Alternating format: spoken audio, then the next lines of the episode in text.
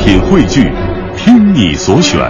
中国广播。radio.dot.cn，各大应用市场均可下载。心中有节奏，耳边有远方，真的不需要每个人都懂。那些气味相投的人自然会明白。生活就该有韵律，有温度，有腔调，有感觉。京城文艺范儿，北京青年的文艺生活手册。文艺生活手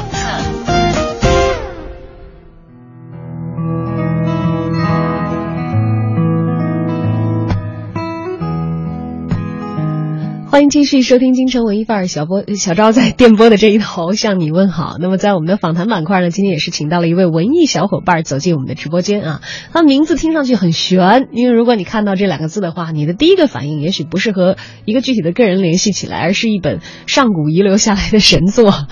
它叫做《周易》。我们欢迎周易来到我们的直播间。呃，大家好，小张好，我是周易。周易是一位独立的设计师，毕业于中央圣马丁艺术学院啊。她是一个地道的北京女孩，但是曾经漂洋过海去追求自己的啊艺术方面的更高的一一一些呃，不能说是技能，应该说是更深层的艺术体验和更加专业的一些知识，寻求这些学习。而现在呢，硕士毕业之后的她也回到了故土北京，开始进行自己的艺术创作了。如果你今天打开过我们的文艺之声微信公众号的话，应该看到过我们的呃预告推送“身体记忆，复制你身体的一部分”。这是前段时间周易在进行的一个艺术互动的项目啊，能给我们介绍一下大概都进行了几期，有哪些朋友参与到其中了吗？呃，这个身体记忆项目其实最开始是在二零一三年的年底，在我刚刚回到北京的时候发起的。正好当时我有一个朋友，呃，他们在有一个在在北新桥。呃，有一个小组织叫家作坊 Home Shop，然后他们当时正好要办一期展览，叫二条艺术节，其实就是交道口北二条的二条。所以，然后从那个时候开始，然后我就想说，那我以什么来参与这个艺术节？我说，那好，那我就把我之前没做完的一个项目，但一直想做的叫身体记忆的项目，把它完展起来。然后我就做了我的一些自己的身体的部分，比如说我做了我的手指啊、鼻子啊、嘴啊之类的石膏模型，然后把它变成胸针或者项链，然后在那个艺术节上以交换的形式来换给大家。然后这个在当天的时候就基本上做的二十几件产品都被换走了，所以我觉得哎，这个大家的反应也还不错。然后我就开始继续往下发展，到后来慢慢有朋友也想说，哎，我想做我自己的，因为我觉得我的身体对别人来说也是有特殊的意义的。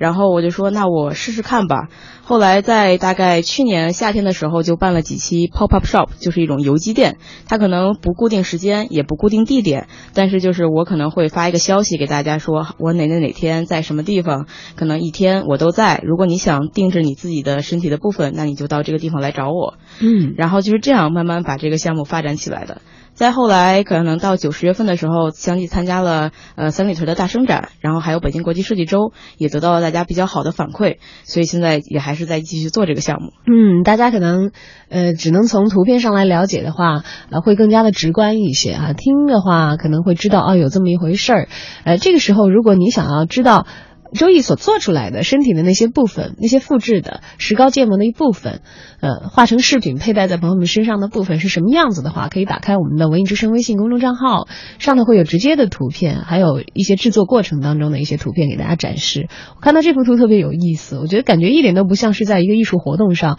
而真的就像是在一个诊所一样，在一个四合院的一间屋子里头，呃，墙上是挂着一面锦旗，上书“赠身体记忆诊所主诊周医师”，然后大大的锦旗上写着“人心人术，妙手回春”，然后写的是“宅患者”，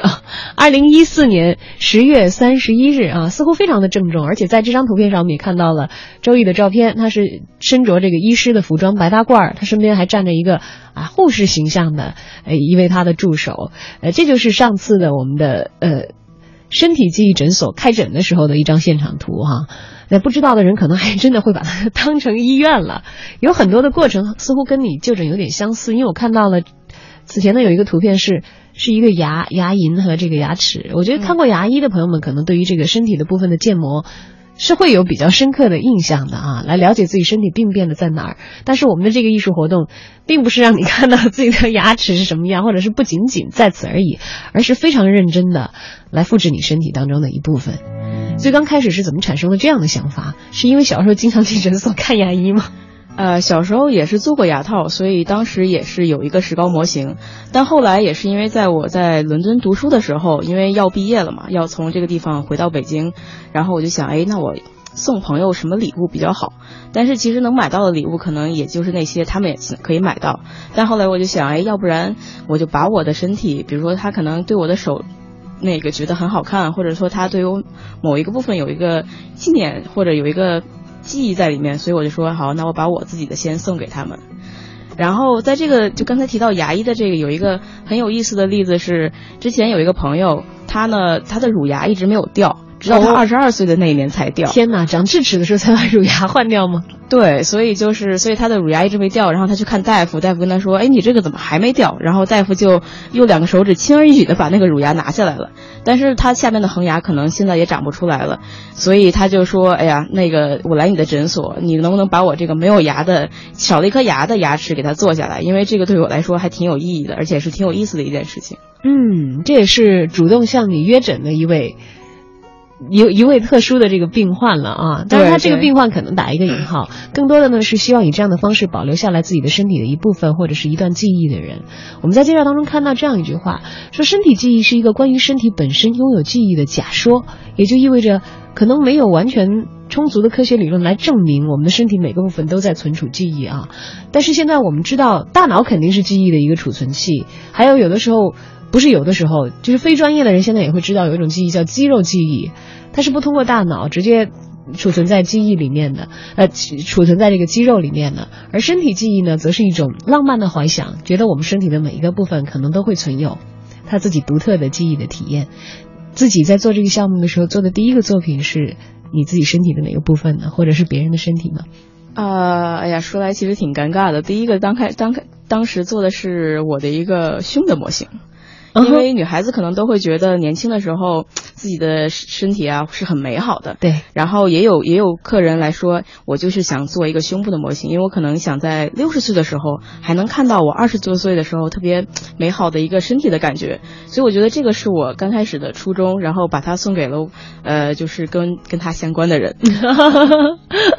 很有意思的一件事情啊。但是用到的这个材料其实。也比较的容易呃获得，嗯，石膏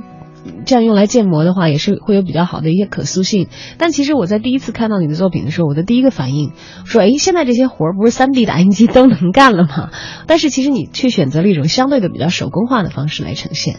嗯，对，因为我本身其实是学工业设计的，所以我对材料其实还是挺感兴趣的。因为之前上学的时候会接触到不同的材料，各种各样的，比如硅胶、树脂或者石膏，当然 3D 打印也有接触。但后来我发现，因为呃，3D 打印其实算是一种高科技。如果你想是用 3D 打印的方式来实现这个的话，需要先把它扫描，然后再用 3D 打印机打印出来。但是这样，但是 3D 打印机的精度可能又没有石膏完完全全的把它能够复制下来。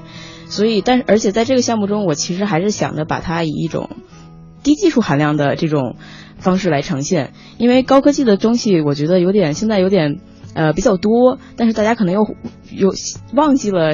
呃，最开始最简单的这种技术，其实是可以呈现出跟可以可以呈现出和 3D 打印技术差不多相类似的效果，而且可能还会比这个高科技的产品要好。所以我觉得就是看技术应用在哪个项目上比较合适，我会选择它比较呃，就是选选择相应的方式来呈现。哎，用石膏建模来制作身体的一个部分，这会是一个怎样的过程呢？在今天的京城文艺范儿当中，我们邀请到了这个项目的发起者和实施人周毅，他呢毕业于中央圣马丁艺术学院。在我们今天的京城文艺范儿，一起来了解一下文艺小青年的正经的艺术玩法。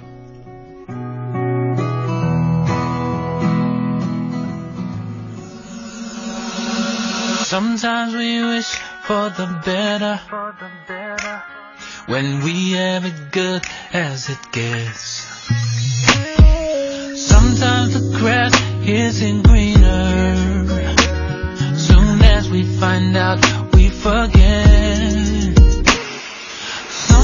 a fool doesn't know he's a fool. Sometimes a dog, he don't know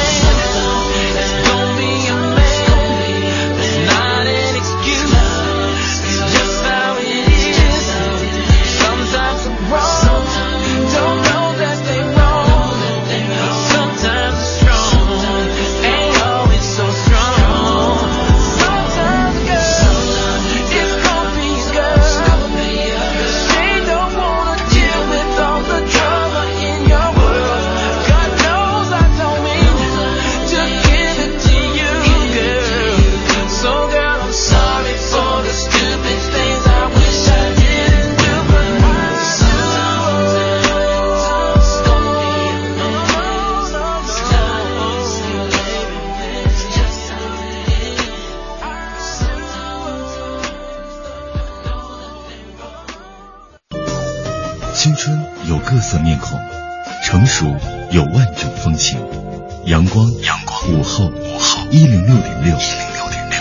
在京城文艺范儿遇到有故事的你。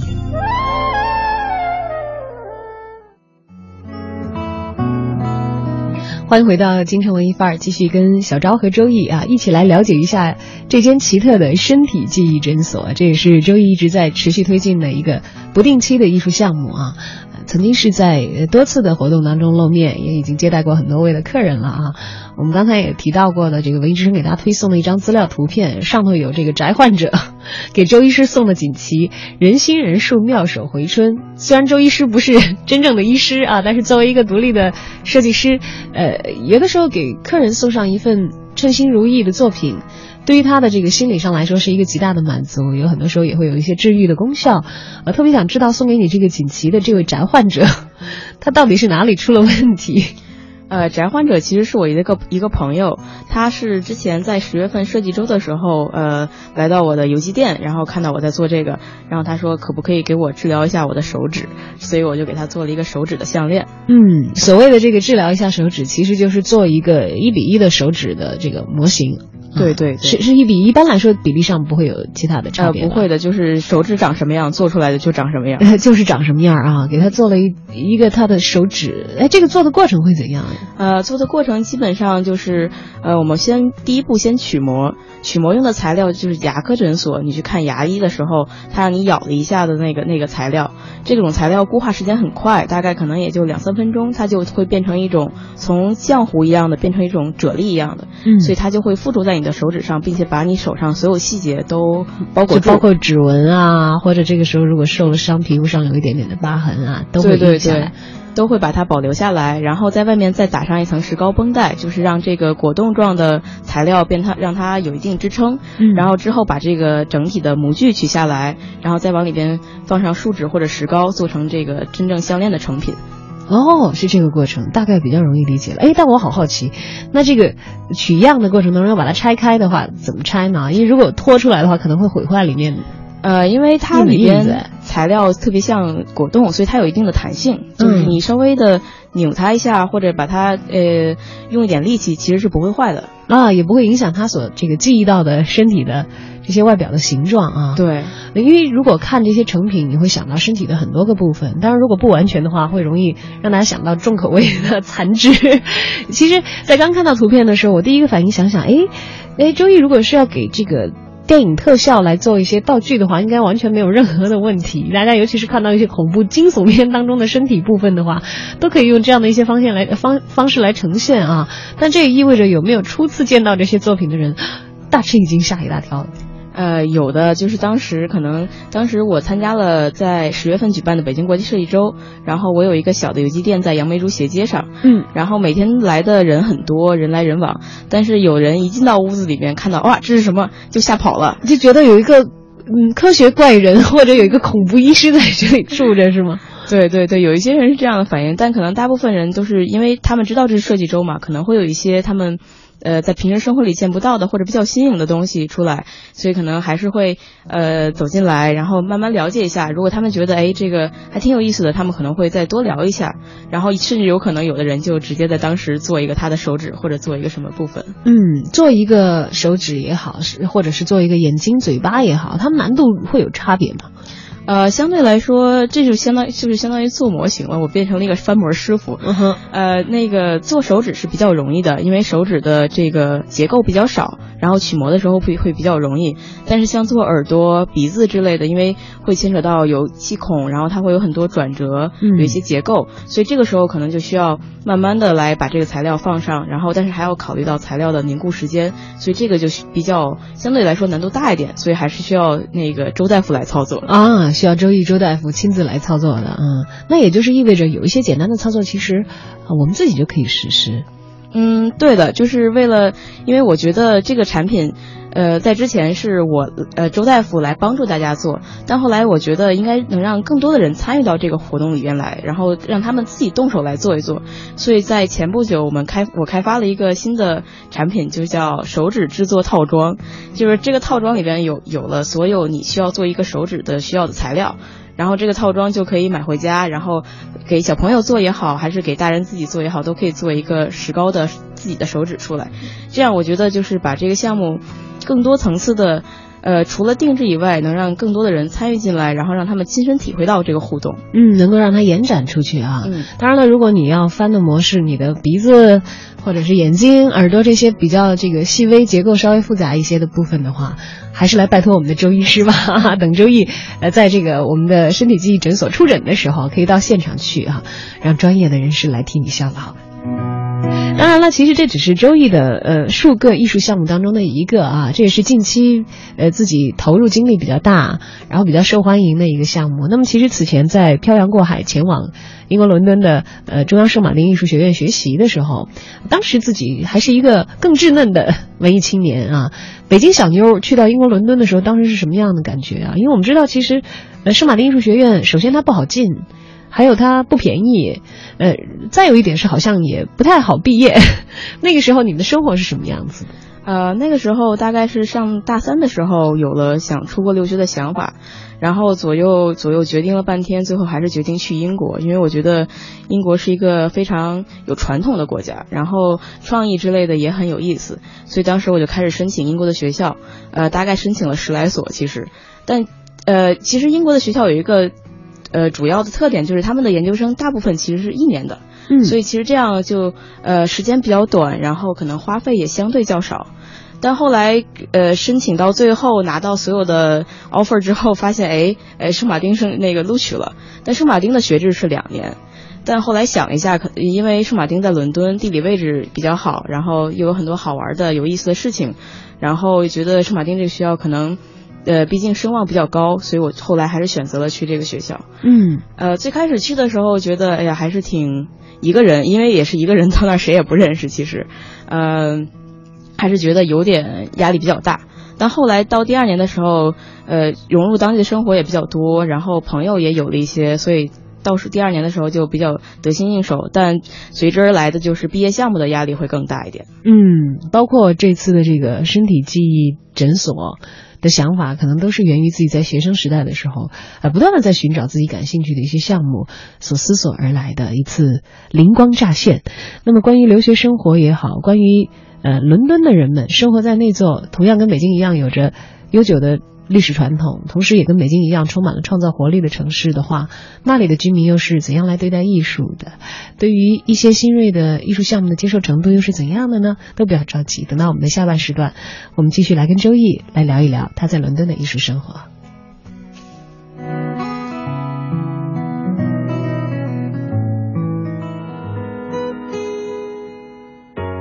忘记分开后的第几天起。喜欢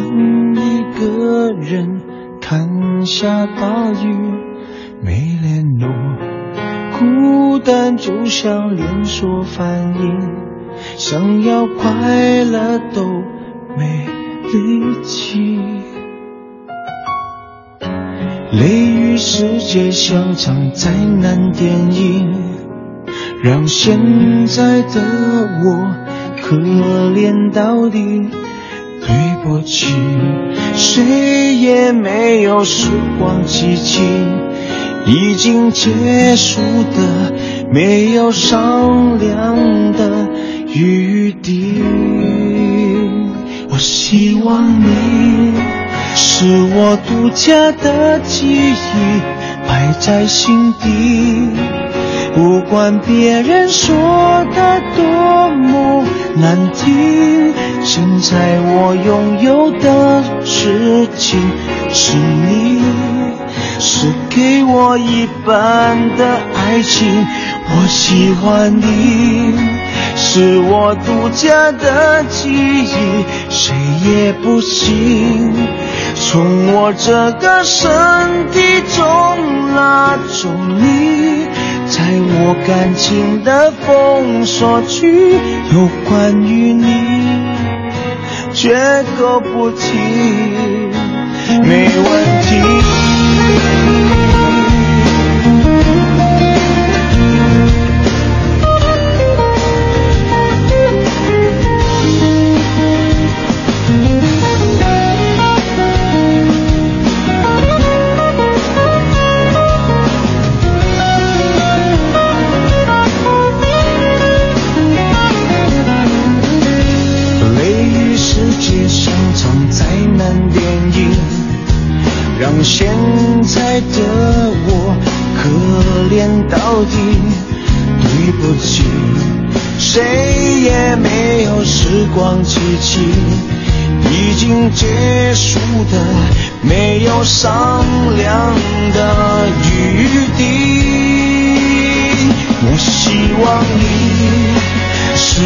独家的记忆，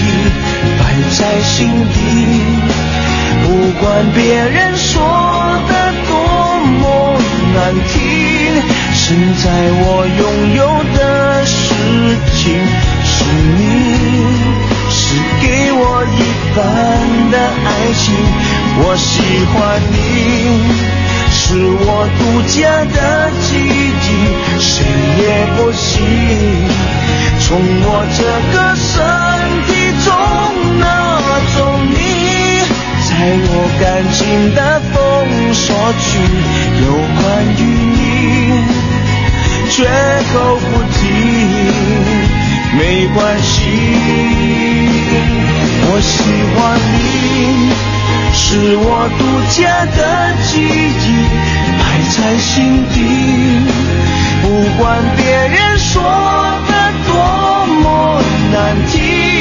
现在我拥有的。事情是你，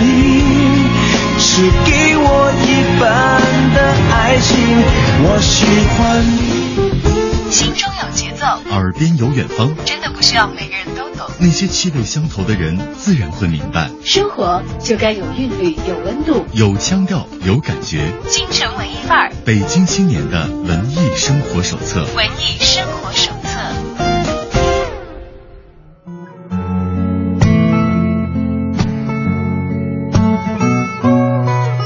欢迎回到京城文艺范儿。今天小昭为大家邀请到的文艺小伙伴是毕业自中央圣马丁艺术学院的独立设计师周毅。她呢是一个地道的北京女孩，当然在异乡求学了一段时间之后呢，也是回到了北京，继续从事她的艺术活动。那么很多朋友也是通过她的身体记忆诊所知道了她，但这绝不仅仅是周毅所做的所有的事情。作为一个呃，充满艺术感，同时要往外散播艺术能量的职业的从业者啊，从学生一直到现在的这个工作，都离不开艺术两个字。而最初去到这个远赴英伦去求学的时候，其实接触到的是一个完全跟北京不一样的文化环境啊。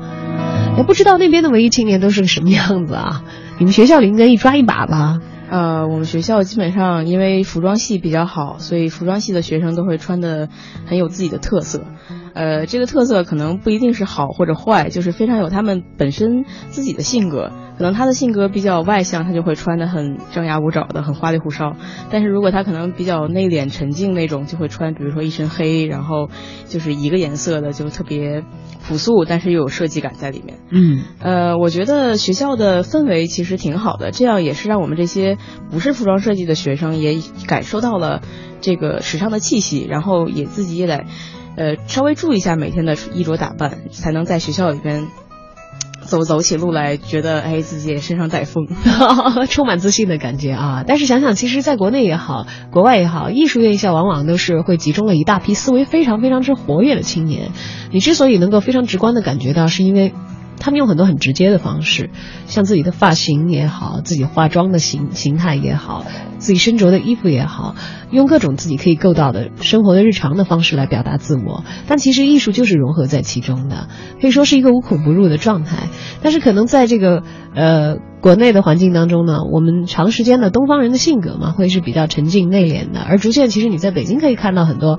这些活跃的东西啊，比如说在这个设计周，或者是在我们的周医师的 身体记忆诊所当中，都会有一些很有意思的项目在展现。那么在学校的时候和走出学校之后，其实面对的环境是完全的不一样了。那可能，呃，让你挠头的事情也会有一些差别。在学校的时候，那会儿最担心什么？呃，最担心自己毕不了业。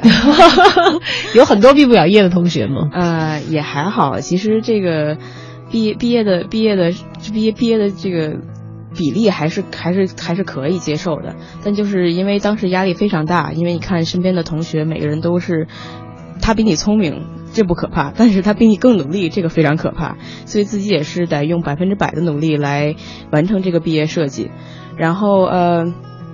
当时就是因为每天基本上都是属于可能只睡四五个小时，然后早上起来就要赶紧去工厂来加工产品，然后加工完了之后要拿给老师看，老师可能又给你说了很多很多你需要改进的或者需要注意的地方，然后再来改进。就是一做设计其实也是这样的一个过程，就是不断的从研发生产，然后再改进，然后再再重新再再来一圈这种。嗯，不断的轮回啊。你能你的毕业设计是一个什么样的内容？啊，我的毕业设计其实做了一套小工具，讲的是人与人之间的关系，嗯，特别讲的是团队合作的关系。就是团队合作在一组人里，比如说我们团队有四个人，但是这个四个人可能最开始的时候会出现，哎，大家可能先见上面，然后聊聊天，这个是认识的过程，叫 ice break。然后在之后，可能大家就觉得，哎，这个，哎，这个有开始有分歧，有意见不合，然后之后最后最后慢慢磨合，可能形成了一个比较完善的团队。然后我的毕业设计就是发明了四套小工具，然后来让大家怎么样更好的来度过这些这个几个阶段。比如说在第一个阶段，我就做了两根笔，但是他们是中间用磁铁连在一起。嗯。然后当你想认识一个人的时候，可能有一个人在写字，他的没有笔，然后你就把这个笔掰给他一半，然后送给另外一个人，说：“哎，你可以用这个笔。”呃，这个其实设计的最初的想法是小朋友的时候，比如说我一个人在吃饼干。然后有另外一个小朋友来看我在吃饼干，说能给我尝尝吗？对 对对，就眼巴巴的看着你说给能不能让我给我一块儿。然后如果你这个时候把饼干掰给他，他就会特别感激，就觉得哎呀，他可能可以，他向我伸出了援手，是那种好朋友。嗯，所以这样能打破他们之间的一些界限呀或者隔阂。嗯，这是当时毕业设计当中一个最简单的一个小工具，可以掰成两半儿啊，一份分成两份使用的笔，这很有意思。其实生活当中的那些实际可以可以够到的艺术就是这样，呃，通过艺术的形式，其实表达的是人和人或者是人和物之间的关系，它填充的是你体验当中所空白或者是平时所没有注意到的那一个部分。包括我们的身体记忆诊所也是这样的一回事。我们的周医师并不是说要给你一个怎样的模型，而是希望你能够从这个过程当中收获一种不同的体验啊。也许我们如果没有遇到这样的一个诊所，不会仔细的来观察我们身体当中某一个细微的局部，也不会去把它做成我们身体之外的一个所在来仔细的观察。我们的身体记忆诊所现在开放的可以制作的是身体的哪些部分？如果我想要做一颗我的心，可以吗？啊，现在基本上就是呃身体的外部器官都可以做，嗯比如说像鼻子啊、嘴啊、耳朵之类的。奇怪一点呢，有肚脐啊、或者脚趾。或者有人做胳膊肘之类的，胳膊肘啊，哎，对我也很少看到我的胳膊肘。嗯。对，因为之前有一个妈妈带着一个大概刚上小学的女儿，然后来做他们两个牵手的模型，然后他们两个他们两个做了两套牵手的模型，其实是两个，但是同一个姿势。但后来当我把这两个模型全部做出来之后，把它们摆在一起，我发现其实如果两个人他即使是以最习惯的姿势来牵手，但两次做出来的成品还是有细微的差别。嗯，就是这种特别细微的变化，让你觉得每天其实其实都是不一样的，但是可能让你觉得从大方面看啊，其实每天又是一样的，所以就是这种比较。呃，细微的变化也好，生活的细枝末节，才让我觉得，哎，这个生活其实挺美好的。嗯，果然文艺青年都是敏感的人，可以捕捉到那些我们平时在生活当中所忽略的内容，同时可能把它们固化下来，以艺术的形式来提醒你，有很多东西值得我们去仔细的玩味或者深深的体会。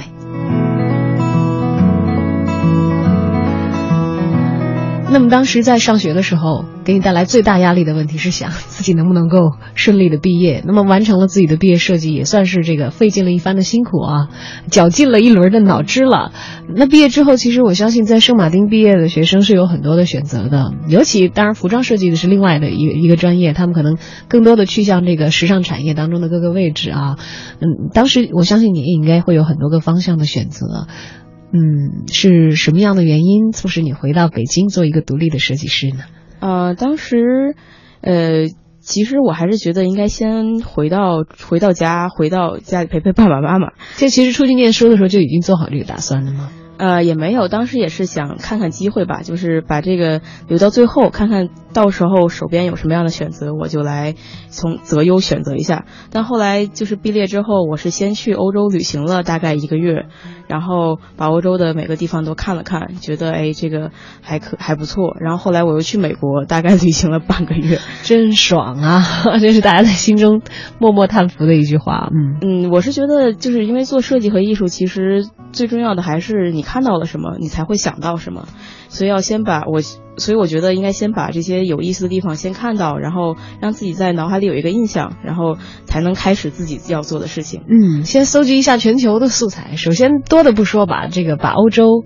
和美国游历一遍，应该会有很多能够带给你刺激的一些新鲜的事物吧。呃，对，因为其实每个看似欧洲是一个整个的地方，但其实每个国家的区别还是有的，而且每个地域的特色也也非常明显。而且像美国的话，美国和墨西哥虽然离得很近，但是两个国家的文化和艺术完完全完全不一样的。嗯，对，所以我觉得这是让我觉得旅行给我带来特别有意思的地方，就是看看当地的人和当地的事，还有他们，比如说他们的艺术品是这样子，但他们可能为什么是这样子？可能是因为他的生活里边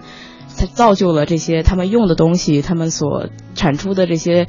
艺术品才呃变艺术品的形态。嗯，所以后来看完了所有的之后，我觉得嗯，还是要先回到家里看看北京有没有什么可以发展的地方，因为毕竟也家也在北京，所以回来既能陪陪爸妈，然后陪陪家里人。把这个过去两年没有尽到的事、没有做的事情回来做一下，然后也能在北京找一下机会。嗯，一来找一下机会，北京本来是一个生气蓬勃的城市；另外，我们作为北京人的话，最深的文化的根源，我们所汲取养分的这个土壤在这里，我们有天然的能力，我们是适应这个土地的，可以从中吸取到属于自己的能量。那么，设计师再通过自己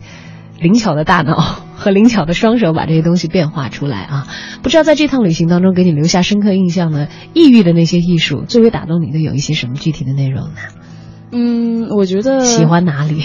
呃。呃，说起来就比较现代的城市，我还是挺喜欢柏林的。嗯，因为柏林有很就很多艺术家都居住在那边，而且是那种先锋先锋的前卫艺术家。然后还有柏林的电子乐非常好，各种呃俱乐部，然后也是放的是基本上就是最最最最时代最前面的一些电子乐，或者说他们发展的一些小的创意。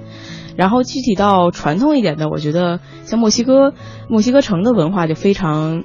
醇厚，非常浓烈。我之前去了那个 Frida 的故居，在在墨西哥城边上的一个地方，它好像是叫蓝房子。嗯，就是他那个地方已经，他这个人本身就是一个非常注重穿衣服打扮的一个姑娘，然后再到他的房间里就是打标呃装饰的特别特别有当地的特色，但是又很有他自己的风格。所以我觉得这个是让我就觉得，虽然像柏林和墨西哥城可能两种差异非常大，但都是能打动我的地方。嗯，有这样的一个共性在其中啊，他们都非常强烈的。通过艺术的手段彰显着自己城市的个性和人的个性。因为说到柏林的话，大家可能第一反应印象深刻的一个标志是柏林墙，就包括今年啊，不是今年了，现在一五年了啊，一四年的一个纪念活动也是给大家留下了非常深刻的印象，是嗯点亮了那个好几千只这个发光的气球，然后摆在原来柏林墙的原来的那条线上，然后让那些发光的气球升天，这堵墙这样的消失。其实这样的艺术活动在呃在欧洲的很多的国家和一些艺术氛围浓烈的城市。是，是会非常非常频繁的举行的。当然，这个活动可能更加的大规模和具有一些标志性和普遍意义一些。而在北京呢，同样也是一座，我们的北京也是一座艺术生活非常丰富的一个城市。我们的节目其实经常会在前半段给大家推荐一些啊这样的一些去处，就包括之前周一所提到的，在一个小小的就在交道口那边的一个小小的店铺里头，其实就会有一些小范围的一些艺术活动啊，像沙龙性质的，吸引很多不管你是业内的人还是业外的人参与其中。嗯，对，我觉得北京有意思的地方特别多，而且特别，但是有一点分散，就是。然后我本身其实对北京这个城市还是挺有情结的，就是可能平时我也会穿一些非常北京的，就是我的朋友这样评价我说，周易就是在一个地方，他就会慢慢慢慢变成这个地方的人，然后。但是回了北京，可能我对于我出生长大时候的记忆就会变得更多，或者那些记忆就会慢慢的又浮现在我脑袋里面。所以有时候可能我会穿片鞋，或者我会穿棉袄之类的上街。然后我的设计其实也是一方面是把旧的事物拿出来，然后把它放在当下的环境里，看看它有在这个现在我们所生活的时代，它能有什么作为，或者说它能有什么。其他的用处，嗯，这样把新的旧的事物结合在一起做出来的设计，才既有让大家既让大家既有对于过去的回忆，又有在当下这个环境中的用途。我觉得这样才能给大家一个共鸣。嗯，同样也是让旧有的东西、旧有的事物在新的时代能够得到充分的利用，也让他的生命在这个时间段可以得以延长。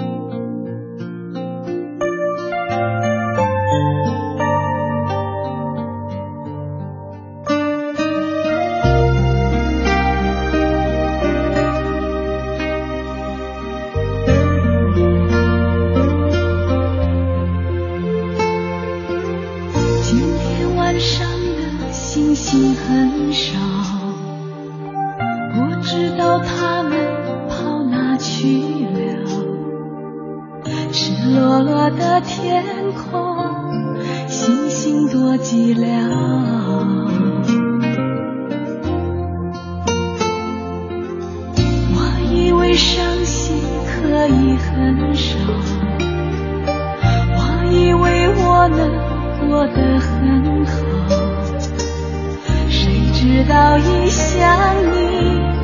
思念苦遥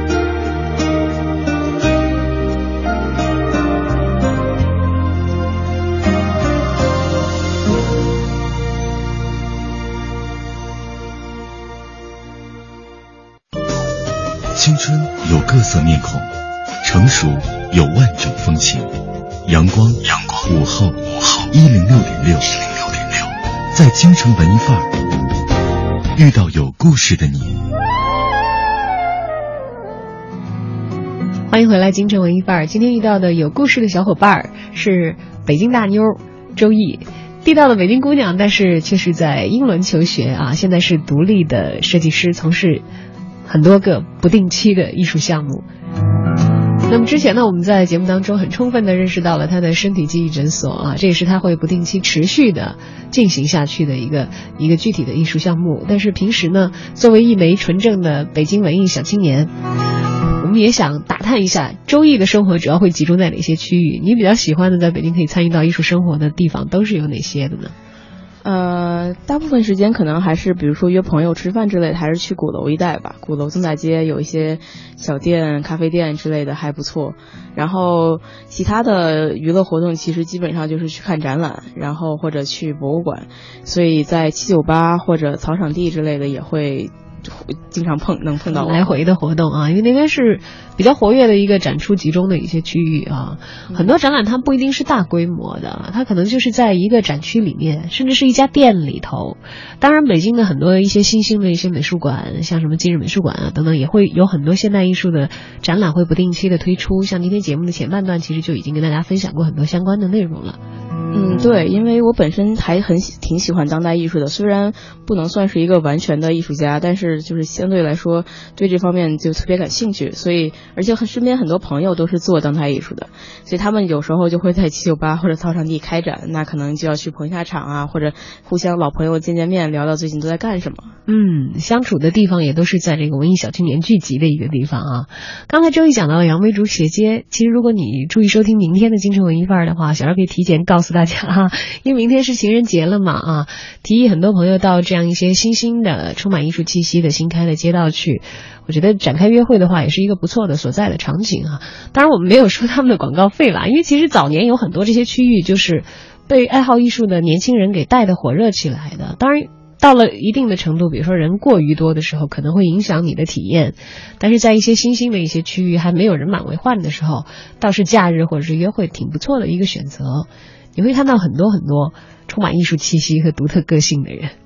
呃，我觉得杨梅竹斜街这这这这一条街，它的发展其实相对来说比较慢，但这样也保证了它的品质比较好。呃，有一些我来推荐一下街上的店吧，因为我还挺熟悉的。有一些像比如说有一个卖独立刊物的店，叫书的设计店 （Book Design Store）。呃，它会有全世界各地的这些独立出版物，当然也有像一些比较主流的，但是可能是英文的出版物。然后还有像 Soloist Cafe 是一家很不错的精品咖啡店。嗯，然后我之前也是在街上的一个店叫 Triple Major 药店，它是一个卖独立设计师和品牌的衣服的店。哦，明白了，就跟你的诊所一样，那不是治病的，